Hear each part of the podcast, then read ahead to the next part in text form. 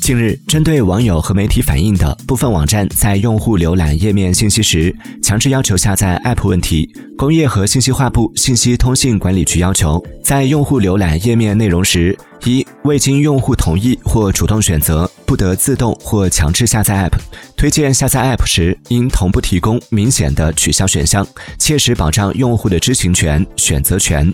二无合理正当要求，不得要求用户不下载 App 就不给看或者不让看全文。三不得以折叠显示、主动弹窗、频繁提示、降低体验等方式强迫误导用户下载、打开 App 或跳转至应用商店，影响用户正常浏览信息。